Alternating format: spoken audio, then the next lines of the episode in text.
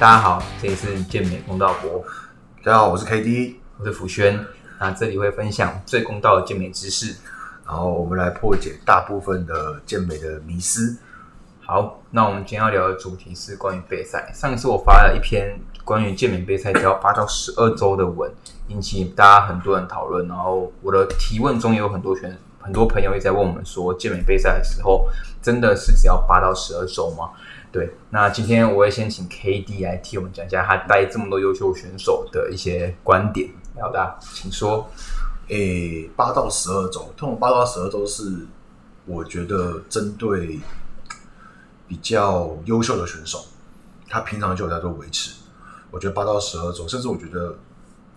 是一个很足够的时间。但如果说你觉得你的状况不好，可能是需要拉到十八周，甚至是二十四周，我觉得都必须。甚至如果以一个优秀的职业健美选手来讲的话，他整个备赛，其实我觉得是连增重期都算是备赛，所以通常是以年、一年为一个单位，或者是半年为一个单位，甚至是八个月，可能是四周的增重，然后四周的减脂备赛。对，那我想问一下，就是你刚才有提到的关键点是，大家其实都很会一直丢给我讯息说，哎，怎么样叫做体脂肪控制很好？但我先讲我的哈，因为我看到的国外文献都是写说，大概十，我是说十五趴，男生十五趴，女生大概也是二十左右，都维持在这样，你才可以去进行所谓的八到十二周。那你怎么看？我的看法也是差不多是在十到十五 percent，其实我觉得十五 percent 已经是高标了，已经是极限了，不能让它再高了。甚至其实这是以我们的出发点是以体脂肪的观点来讲，那如果以呃，选手本身的行为模式来说的话，我觉得你的饮食、你的睡眠、你的训练模式，就你的生活作息，简单讲是你的生活作息，其实平常就是要维持住。你这样子去备赛来讲的话，才不会一下子手忙脚乱，或者是说一下子跳太多，让你没办法适应。对我觉得会有不同的观点。作为认同，然后下还有一个就是，其实大部分的台湾人，我觉得有个很很酷的迷思是，大家都觉得他是，大家是都觉得自己是天之骄子，都觉得自己是可以八十的做完美备赛人。那我想说，因为你带来的选手其实很多嘛，就以你来说，你觉得大部分人其实都需要更长，还是其实真的很多人是天之骄子，八十的时候可以解决？基本上我看过不少的选手啦，那确实真的是有那种十二周备赛，八周就可以备到很好的。对，那前提是他们的代谢都是在正常情况下。对，因为其实我坦白讲，我自己的代谢也是随着年纪，然后慢慢的下降。现在要备一场比赛，起码要抓到十六到二十周，我才会比较保险。那当然体质很好的人，那当然不能体质很好的人，那当然就是他可能真的十二周。你举个例哈，我觉得我觉得你要给大家一个比较清楚，说体质好是你遇过怎么样给安排，就他嗯。体质好，其实其实其实这个体质好不好，其实从他平常在非赛季的时候看得出来了。他的会肌纤维、他的肌肉块状跟他的腹内外斜，他如果能够在非赛季就还保持一定的程度，那基本上他要备赛，那我们的时间当然就是可以抓十二周，这就是比较刚好的。那如果说你连非赛季，你的整个腹内外斜的状况都看得不是很到。那你可能真的这样，真的要有一个心理准备，是提早提早准备，而不是说，嗯，我觉得我舌头在紧都差不多，基本上那个会没办法，我觉得没办法到很干呐。嗯，我觉得必须必须要有一个认知，就是你平常的，我简我打个比较简单的例子，你的非赛季如果以体型来去做判断的话，你的三角基本上那个轮廓是要在的，三角肌。三角肌跟你的肱肱三头跟肱二头的肌的一个切缝是要在的，然后再的话就是你的前距腹内外斜出力是还是要看得到的，嗯，对，隐约看得到。如果你的底线比较宽松的话，是隐约看得到。那如果比较严格的标准来讲的话，其实腹内外斜还是要能看到一丝一丝的，但是没有那么那么那么切啦。对，但是你非在记录。简单来说，我但以我自己来看的话，我觉得通常。我还是真的觉得大家说，如果你今天是，尤其是第一次比赛，我会直接建议到十八周左右。那像很多人都会觉得说要省那个教练的钱呐、或者说如果教练跟你讲说你要十二周以上的话，可能是在骗你钱。但我会跟大家讲，就是真的在国外的文献里面，或是我看到很多国外选的教练帮选手备赛的时候，很多都是半年、一年只准备一场比赛。对，这个你应该也认同吧？对，因为像我我自己本身目前是在准备，呃，十一月的十月十月底的国内的赛事吧。对，那我从年初增重就开始准备了，增重去年去年年底就开始增重，等于是抓一年的时间去备主要的比赛。那中间你可能因为状态都会维持，所以其实我们在准备比赛的时候，我必须这样讲。如果你赛前三周、四周，你的状况还没有到，我觉得通常赛前登场那一天，呃，顶多会差一点点而已，不会差到很多。对，因为很多人会在赛前四周，哎、状况还没有到，然后赶快加更多的油量，然后减更多的热量，但是其实那个我觉得有可能会反反效果。我听过一个那个有一个蛮国内蛮知名的选手，他说上台的状况其实是打八折。那我其实蛮认同，我觉得上有时候我们在健身房的光线比较好的时候，嗯其实那个张力很强。可是其实有时候上台的确，因为那时候上台上的心理压力跟一些赛前的紧张什么，你会储水，然后还有可能睡不好这些等等。那你在上台的时候，可能让你的肌肉状态其实是没有这么好的。所以其实最好的状况是，其实应该在赛前一周到两周就已经到位你的比赛状态。然后有些教练真的要实施 peak week 的话，那可能会在赛前一两周给他做水跟钠的测试，然后在我们在赛前一周的时候就可以直接呃依照你之前测试的结果去套用上去，让你可以，而且你也有一个心理的认知，让你知道说你大概是什么样的情况，让选手比较安心。这是我看到普遍的做法。对没错，就是呃，通常我们会在赛前三到四周就会先到一定的程度了，大约九成八成就已经差不多到位了。然后我们会做测试，测试测试的方测试的测试你的盐水跟回碳的程度。但是我我觉得回碳这个其实以你在减的时候就已经是要在回碳的时候，其实就已经在测试了。嗯，对，那我们反而会比较需要去测试的是你的水分的控制那一些会比较重要。所以 你刚刚讲的打八折，嗯，这个我同意，因为很多人在赛前一天都会失眠。我跟你讲，那个失眠下去，嗯睡不好，没有睡饱，或者是说你的一些临场反应，你的压力太大，其实都会造成你的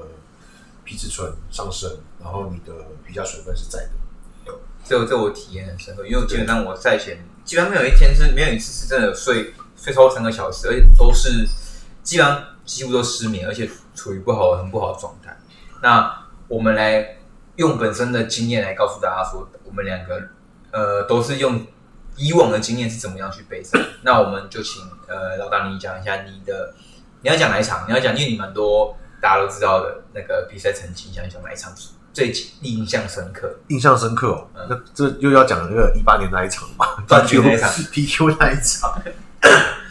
所以我觉得，我觉得一八年应该是真的是比较，如果跟今年比起来的话，如果今年成功的话，应该是超越超越那个一八年那一次，因为一八年那次是从八十九，然后要到被开始备赛的时候二十周，嗯，八十九公斤，六月开始背，背到十二月，半年，对，我背了半年。你从你从增肌到减脂完整跟大家稍微讲一下，说你就是你是怎么规划你那一次一八年那一场？一般那场，其实我坦白讲，我前半年哦，我是我是我是没怎么在认真准备的，嗯。我是都在就是维持呃维持训练，维持吃东西，嗯。然后到了六月才决定哦好要比赛了，然后才开始先做一些增重，然后最后十二周开始减，嗯，对，但其实呃我们就是增重的同时，我们当然也不是把这个真的省掉很多，其实也是同时执行一些减脂的动作，嗯。对，所以是先八周先，整算是有一点算是把训练量拉上去，然后去提高你的强度跟维持，然后跟提高你的饮食的习惯，然后最后十二周才开始真的是减，然后到最后脱水那个什么烤箱什么都都为了压体重全部都出来了。那今年的话是为了要到八十三公斤，因为我的身高其实驼一点背是可以到一七一六九那一级嗯一六九，然后体重要七十九，但是今年我是从快一百公斤开始减，所以我其实坦白讲，要到八十三，真的算是蛮大的一个挑战。而且你我听就是我们这样子认识这么久，你其实已经背了大概几周了？呃，如果说从我看一下哦，四月就开始，四月、三月、三月多还是四月就开始减的，然后我减到大约六七月，嗯。六月多开始休息，嗯。然后休息维持嘛，然后我七月上礼拜、上上礼拜就开始再再继续继续减，好，那我们就去，大家可以知道说，像以 K D 来说，他准备这场比赛，他也花了大概七个月了吧，就总共到十一也是七个月左右。那其实我自己本身并没有，就是其实我跟你们讲，呃，要花舌头以上，可是我讲白点，那也是我近几个月开始很认真，一直狂看国外文献那些跟选手知识之后，我才知道这些观念。不然以往我都真的是以为十二周备赛 OK，然后是狂加有氧。就是我第一次遇到 KD 给他帮我调整的时候，他也是看到我跟他说我那天踩大概是一百八十分钟起跳的有氧登阶，然后三个小时有对氧，，然后一天的量一千五百一千五百卡，然后每天都是一直在走路，可是我还是降不下来体重。但这个其实可以牵扯很多，但我就是可以跟健人讲说，这个其中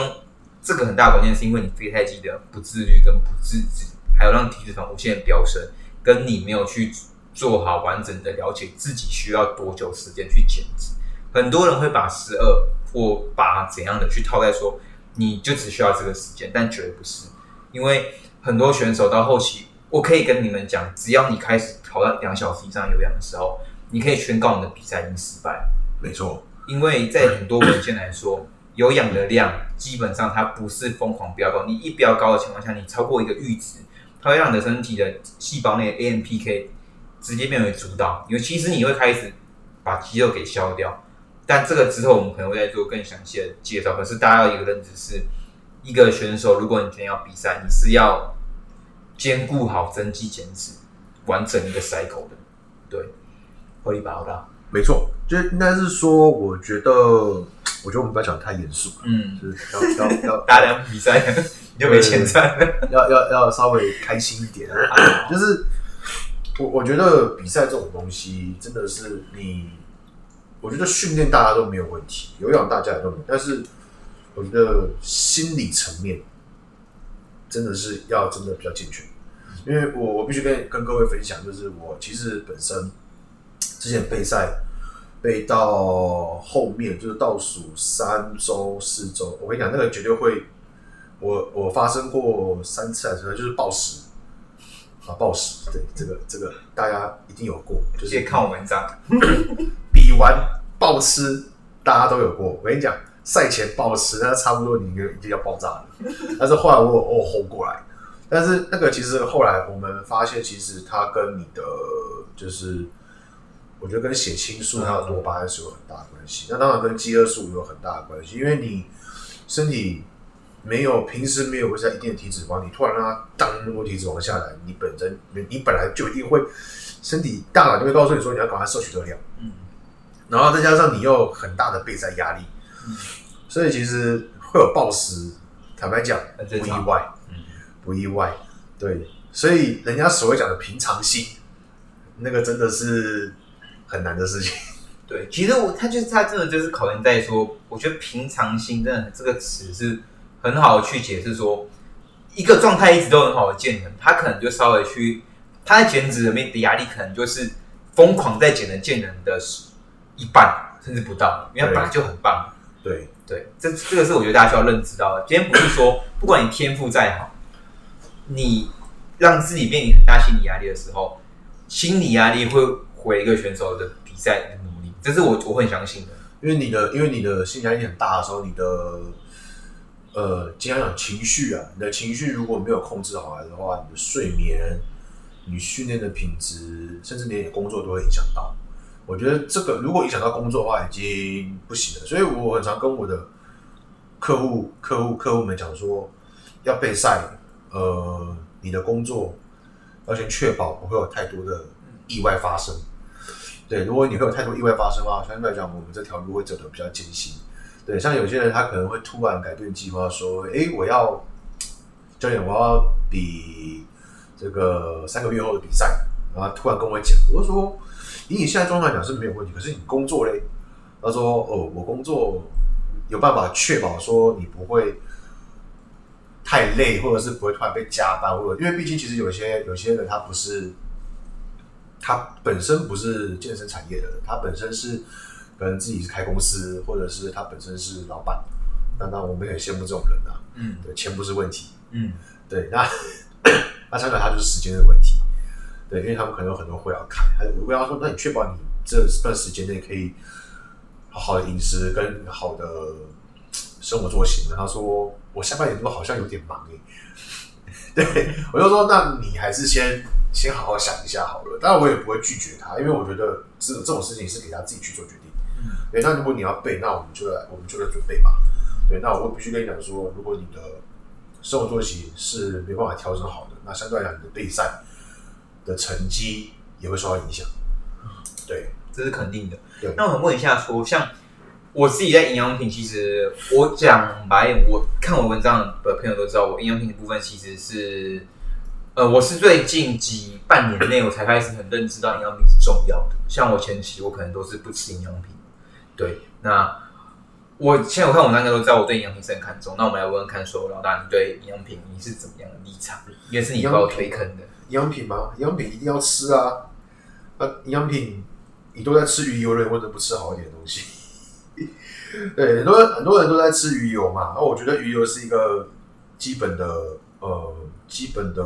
门槛，嗯，那门槛就是基本要摄取的，因为它就是很有确定有降低发炎的功效功用嘛。那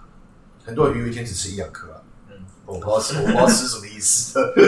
那其实最主要是我呃，你的 EPA 跟 DHA 加起来是要两千，大于两千毫克。那其实还有更细节，但是这个我觉得先不要讲好了。就是你的专业，可可我想跟大家就是提两个事情，就是。像他老大刚才讲的两颗这种东西，其实很多人在吃营养品，他们根本不知道说你要吃的最低量是多少。所以，所以其实很多人会问我，都逆我说：“哎，我吃营养品感觉好像我都没什么效果。一是营养品的效果不是像你重训那样推推很酸，马上就有效果，而是累积堆叠起来好几年，它因因在你生活中几个月慢慢累积出来，在你生活中慢慢改善，就让你慢慢变好。那关于说那个剂量那些。那个本来就是需要去控制，跟你要有一定的概念维持啊，应该讲维持你的身体里面的浓度，然后它会慢慢的影响你的身体。对，就像以鱼油来说好，如果你今天是个每天都可以吃鲑鱼，或者你本来就吃青鱼那些的，那你可能就可以下收你额外补充鱼油的量，而不是说每个人都是一模一样。对，那这个一定都是，如果你懂，那当然好；那你不懂，当然是请教练去帮你安排，说他依据你的状况帮你调整。所以说，为什么营养品咨询这东西，我是认为说，哎，是 OK 啊，就是的确，教练如果他的能力，他可以帮你提供这个服务，所以也绝对不是说你看到了一那个教练的一排学生，全部的营养品的量全部开一模一样，那也是也。如果今天一个学生他本身睡眠都非常棒、非常优质的时候，那就根本不用给他开褪黑激素了。对，这其实都是因人而异、克制化的，对吧？对，就是呃，我觉得。说克制化吗？我觉得还是有一定的、一定的，就是怎么讲，算是一定的公版公版。对，就像鱼油，呃，基本上我们就是看每个人他的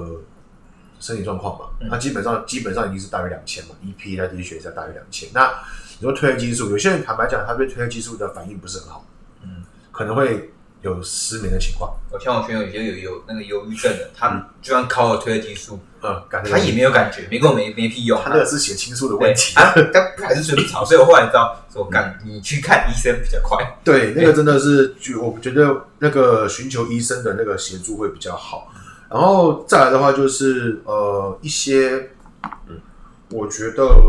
比较需要的就是在于呃血糖的控制，血糖的控制那。呃，ALA 跟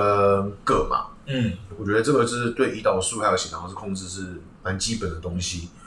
然后再来的话，GABA 睡前吞八嘎嘛，嗯，GABA 或者是五 HTP，其实我觉得这都还不错。对，因为现代人，我坦白讲，现代人的生活睡眠很差了。那五 HTP 跟 GABA 确实是可以对于你的睡前放松是有帮助的。然后睡前真的不要划手机。呃，对，而且我觉得其实这个这这个迷思，大家其实健人有在听的，我相信大家都是。我们其实健身教练或是爱健身，我们其实的睡眠品质都是很晚睡，就其实是违背一般上班族的。所以其实你说睡眠很重要吗？其实我们都跟学员讲很重要，可是我认识的教练其实一般来说都不是早睡的。还好我有超过那一半，对我都我都我都一点睡，然后差不多九点起床，九点十点起床。我们是说十二点、十一点睡的，哦，这个这个我真的没有见过哦，教练里面。那拜托，一堆俱乐部上班都要上到一点，对啊，对啊，所以其实我觉得这个真的是像饮食也是一样，对啊，对，所以我觉得还有像饮食，你看哦，我会觉得啊，我们在讲备赛的话，你会觉得说一定要少量多餐吗？我我觉得我觉得这个不一定的，因为真的还是要看你的生活模式。像我一天是吃四餐，嗯，对你之前不是一天吃两餐吗？对啊，我干嘛两餐？我我真的不知道怎么塞。我觉得六餐对我来讲，它一餐的量太少了，嗯，那会一直让我想要吃东西。那我觉得以我自己来讲的话，四餐根据我的课跟我的生活作息，我觉得三到四餐对我来讲是差不多的。对，那我我再补充，就是如果你今天本身是有请备赛教练的话，我会觉得说，就是像我跟 K D 合作，他很好的是，他会我会问他说，哎、我能不能怎么样怎么样？那他都通常说，哎、如果今天正常情况下，你要分几餐，他是觉得是 OK。就是其实你要一直知道说，你给你这些东西不违反热量赤字跟一些你本来就很清楚绝对的原则下是可以做调整，而不是说死板板说你就是只能吃几餐，然后鸡胸肉不能换成虾仁，然后呃白饭白饭一定要吃白饭，不能吃糙米这些原因，这些其实都是可以调整。有些教练我会觉得说他在对营养认知比较不够的情况下，他会给学员说太死板，造成学生其实一方面是心理压力会累积起来，二方面是他会觉得说备胎就只能这样。对，没错。但是我我觉得这个东西也，我我自己还有碰过种情况，就是像我我自己有学过，就是上过 MET。那如果各位是教练的话，其实我觉得可以上 MET，因为它里面有讲的就是给予客户自主权。对，给予客户自主权，但是前提是你要确认这个客户他是有那个能力的。那，如果说他没有那个能力，你给他自我权，他反而会觉得他很慌乱，他觉得教练不知道在干嘛。对，所以我觉得有时候是看客户状态，因为客户状态如果说他是比较知道说，哎、哦，我白饭跟他会有些营养营养素的概念啊，对他有基本的概念，营养素的概念，或者是说他有基本的那个知识来的话，我觉得这个是可以去做一些互换的。但是如果说你对于食物的种类不不不懂的话，嗯那我会建议你还是完完全全照你教练，或是先问你的教练，嗯，再做决，他看他怎么说。对，因为如果你说白饭或者是糙米的话，你说会不会有差？其实有差，那个纤维就有差。但是呃，如果你五百克的碳水，嗯都吃糙米，嗯哇妈，你那个肚子不会胀死才怪。对，所以我觉得是要看情况。那如果像我低碳，我低碳的话，我其实我会选择体积比较稍微可以让我的粪便体积比较大一些的，我会加入一些藜麦，我会加一些藜麦。那糙米其实我也会加，嗯，然后白饭还是会吃，但白饭还分大多数。对，所以没有说一定要糙米或者是五谷米或者是白米之类，或是一定要吃地瓜。对，纯粹是看你的状况去做选择。然后还有一点就是食物的种类要多元也很重要，就是像给呃老大我们合作之后，他也教我，就是很多是你在备赛的时候，有时候我们对甜也有点会想要吃甜的东西，那他可能就排水果或是一些东西去分散你的注意力，对那这些其实都是食物的多样性，也是让你在备赛中可以继续好好维持的一个要素。那这个你来解释。对，因为就是像很多人会说，嗯，水果可不可以吃？当然可以吃啊，但是你水果的热量你要选择好。你像呃，我比较常用的就是像现在夏天，那火龙果、奇异果或者是香蕉，其实都 OK。我觉得它们热量其实不会差异到很大，对，真的不会差到很大。那再来的话，我觉得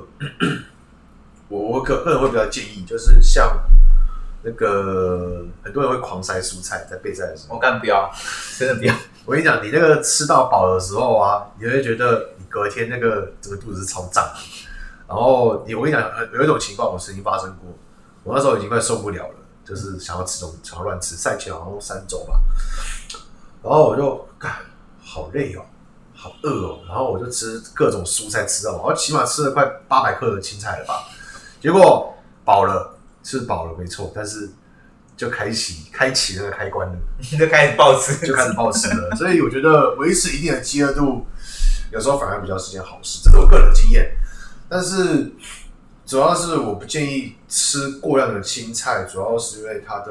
不可溶性纤维，其实会有一部分其实腹胀那些会会让你的腹胀。对，然后我再补充一个，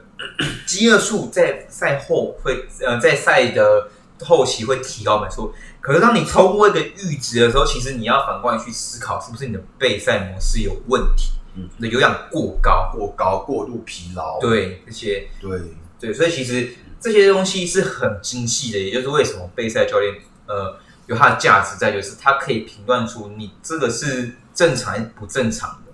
对，但我们不想要用这种方法去告诉你说你现在正常不正常，因为这真的是需要帮你跟你呃合作过后，他才可以去观察出你现在的状况是 OK 还是不 OK，对。对吗？然后其实其实你的，我我个人认为，如果你的状况不好，坦白讲，你的睡眠跟你的训练品质也会不好。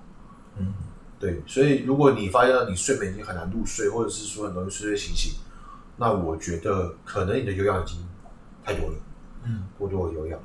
对，那像我们有氧的话，我们就是走路嘛，嗯或是就是跑步，大概通常一天加起来大概就是一天这种动动态消耗，嗯一天下来大概将近七百卡吧，消耗大概五到七百卡，五百到七百卡，我觉得就已经很多了，我觉得就已经很多了。但为什么就是老老大 K D 老大说可以在这个情况内你就可以减到很干？那是因为一样你在非赛季的代谢是漂亮的，所以你在进入减脂维持减脂的时候，你才可以顺顺利利。跟你在非赛季的时候，你是控制好体脂肪的，这个很重要。我觉得这真的是关键，就是这两非赛季的体脂肪控制跟代谢培养，它是造就你后面后期可以比较少卡关的一个关键。没错，所以这就是为什么我一直提倡身边的朋友说，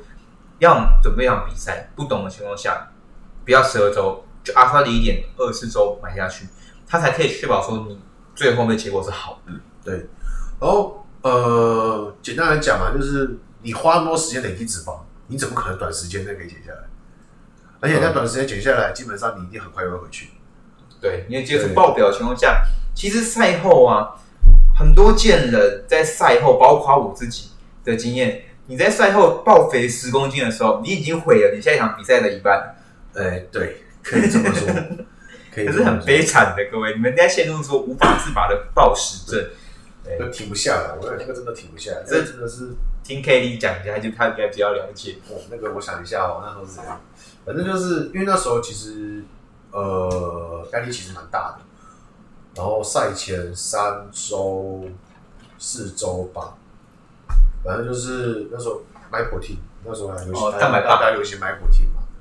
像我不吃那个东西，那有代言的，有代有代言的就就算了。那 他有寄那个蛋白棒来，然后我就开一条吃，我想那吃就停不下，一盒都给我吃完，在短短二十分钟内，然后又开了那种什么虾味鲜啦，然后什么反正就是零食那种根本平常不会去碰的东西，然后就直接给他全部吃光光。这其实就讲到一个东西是，其实我一直跟我在文中有一直提到说，你你可以选择不吃，跟你不能吃，还有一些心理状态，其实真的对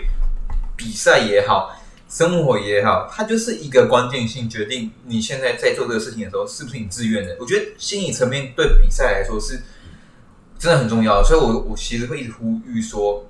各位要比赛的朋友，你要先考虑你的心理状态，O 不 OK，健不健康。对，没错，心理心理状态真的要比较建设要好很多啦。那当然，你的教练也要我觉得适当的鼓励也很重要，而不是说用，因为我也碰过会责备的教练嘛。真假？你举例一下，我我好，我们来听一下你讲。哎、那个时候是怎样？我想哦，一九年，一九年我请一个国外的教练，嗯反正那时候就是日本日本比完，然后我跟他说我没有，我跟他回报我没有我没有进第二，我没有进第一轮 first call out，他直接回答我就是我不知道为什么有状况出不来，然后然后过没几周我在背台湾台湾的那一场 PQ 一九、年的 PQ，然后就是我跟他回报，但是其实压力其实很大，然后他碳水好像减到一百五了吧，一天一百五了，然后他就我就回报嘛，嗯。他就跟我说，为什么你都你都没有你你都没有任何的变化，然后你那个你都都没有任何的改变，你你是不是你是不是没有照我的方式做的不可能的事情什么？嗯然后他就直接就是反正就是暴怒。然后就是 打 打超多东西的，然后我就干不会不知道怎么回啊，然后我就没有理他了。对，那其实蛮多国外教练都这样子。就其实我们跟跟 K D 我们两个在呃早些时候讨论到，就是其实很多时候有些国外教练，呃，我们这个只是讲我们看观察到，他其实是选手，我讲白一点，选手天赋好跟体质好，绝对是有这种人。这种人你怎么样把他背，他就是一个宝，他上台就是发光。就是捡到了，对随便调一下就上去了。对，今天很厉害的教练，你应该是说，他可以让化腐朽为神奇，把一排平民都培养成很厉害的选手。哎，干这有点难哦。对，这这个这个，如果可以 做到这样，真的是就超屌。对，就是科学的背，像我们看科学的文献嘛，其实很多国外教练他跟科学做的方法是完全大到维持的，就是不一样。可是他们一样是很红，因为他们选手有些真的值很好，就是没找他们以前就已经该有的都有。就是只差只差一个调整而已啦。然后讲白一点，以屁股位来说好了，值很好的选手，你屁股位给他乱搞，他搞不好上台一样就是爆屌，就是你会觉得哇干，因为你屁股位做的很好，所以你更屌了。可是其实就是完全不是这样干的。对，因为 Pick Week 就是你，这我们都讲，这是我们秘密武器。这个，你你只要不要给他搞到那个腹胀那种，基本上上来都不会差。觉得有时候因为他的体质太好了，对，就是真的，所以其实各位不要去看少数那几个很耀眼的选手，因为你可以往往前翻他的历史，他一直都很赞。对对，你要去看，我觉得真的有创下是真的很废的人，他真的慢慢的、慢慢的修到后面变得很强。那我觉得那才有创有价值。就像呃，我我应该这个其实有很多资料，你去看 YouTube，应该很多很多知名的网红，你都可以发现，就是他们天生就真的很厉害，就是脂很好，减的又干又稳，他们不会遇到代谢适应，他们有样狂踩，有样狂减，体脂就一直降，一直降，一直降，一直降。但其实一般人，你有背过赛，你有遇过停滞的人都知道，你有的有时候你已经消耗到你可能觉得你已经跟他吃两千，比你吃的还还还多的时候，你还是减不下。没错，对，这其实我跟 K 应该都遇到过，所以这这教练骂我们，我就觉得莫，我也觉得有时候我就莫名其妙的是啊，我真的已经知道我可以做的极限了，就是减不下来。减不下来，这就是这这不是我的问题的，对啊，可这是是时间跟前面可能就已经有环节，有点小小错误产生。不然还有一个情况就是，你的教练可能那个这个你不是你教练的重点栽培选手，对，他说他他他就赶快打发你这样子。对，那我们那我们再来讨论到到一个，以备赛来说，那有上药物的跟没上药物，这是你专门给你讲的。这个哦，我觉得，干，我觉得要讲这个吧，就是你就稍微你不我们不用讲太细，你就是大概提过说他们的坚持要一样这么一样备赛这么长吗？还是可以缩短？那还有说他们要注意的是什么？你大概提这些就好。其其实我坦白讲，我我自己背过自然的，也背过就是有药物的选手，我我自己会觉得自然的比较好背。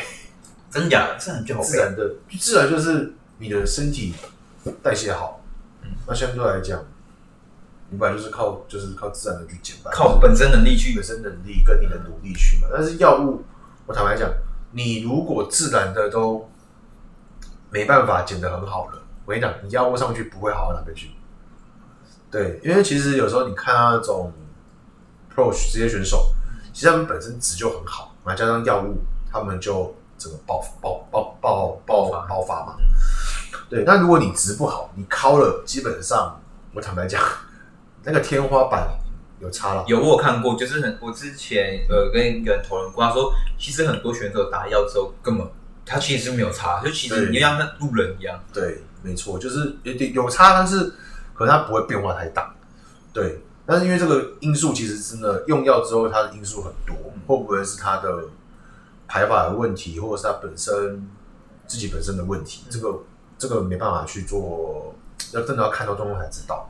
但是我自己本身会比较喜欢以自然的方式去做减脂，我觉得会比较 OK。所以你会觉得说，其实有上科技跟没上科技的的选手，在整个备赛过程中，其实的方法是类似的，嗯基本上不会差到太多。差只差在说药物选手他们的药物的编排跟怎么剂量那些是真的是要去特别克制化而已，其他的都跟自然选手是流程是差不多的。基本上差不多。OK，所以大家知道哈，所以其实这边提这个也是要让大家知道说，不管打药或没打药，大家经历的过程差不多的。嗯，可是像如果在呃减脂来说，会不会有上科技会减比较快？肯定会，哦，肯定会啊肯。定会比较快，但还是回归到一句，你的身体代谢决定你药物的发挥，哦，然后还有你的身体反应。所以对，哦，所以其实一样啊，就是你本你的饮食习惯良好的情况下，你在有药物加持下，你才可以把那个药发到极限。你的药物的药物的反应才会比较好啦，因为你药物本来就会影响到你的肝脏功能跟你的甲状腺，嗯，那甲状腺又是一个很怎么讲可？以去延伸的议题啊。对，很也是很重要的一个限素。它一旦整个低下，你你跑药物基本上的效益性也不大了。对，所以我觉得还是要看你本身的饮食跟你的跟你的那个训练，然后跟你的身体的代谢。那我们来总结一下，其实，哎、其实我们今天这样已经讲蛮多，就是跟关于说整个备赛的心态那些。其实我觉得是这个这期可以给一些想要比赛的小伙伴先大家有个概念。那你已经比很多场的人，我觉得也可以给你们一些就是真正的备赛。如果以国外文献还有像 K D 背那么多选手来说的话，大家是怎么样去帮选手去备的，还有心态层面。那当然，用药选手的话，K D 大概稍微去讲了一些大概的原理跟原则，所以你可以去评估一下你自己是不是属于说上上述我们提到好的天赋，或者是你不好天赋也没关系，因为基本上大家起手牌，我相信八成都是不好的，都是慢慢练起来的，所以其实真的大家不要过于纠结天赋。我发现其实太多人纠结在说天赋，可是我说实话，很多人是慢慢累积起来，而且是从平民的天赋，慢慢堆叠出来的。但这是需要时间。可是我不要，很多人都是很不喜欢花时间，可能听到说你要超过多久多久，你就觉得不可能，你你一定有问题。但这是最老实的答案，可能你需要这么觉得什么？像我，我觉得，我觉得以慢慢累积出来，然后慢慢到有成绩的，我觉得就是那个小画家。哦哦，我也很喜欢他，对他真的是以前看起来就是，哎、还好啊，然后人家人家靠背我们，不会，哦哦，那上台真的是吓死人。他真的很强。他以前二零一六到现在二零一八那个 posing，尤其是他真的是我觉得他把 posing 的流畅度、身体的开发度完全是克制化，给自己练到一个很漂亮。对，那真的是，真的是一个蛮蛮激励人的，激励人的。我觉得真的他从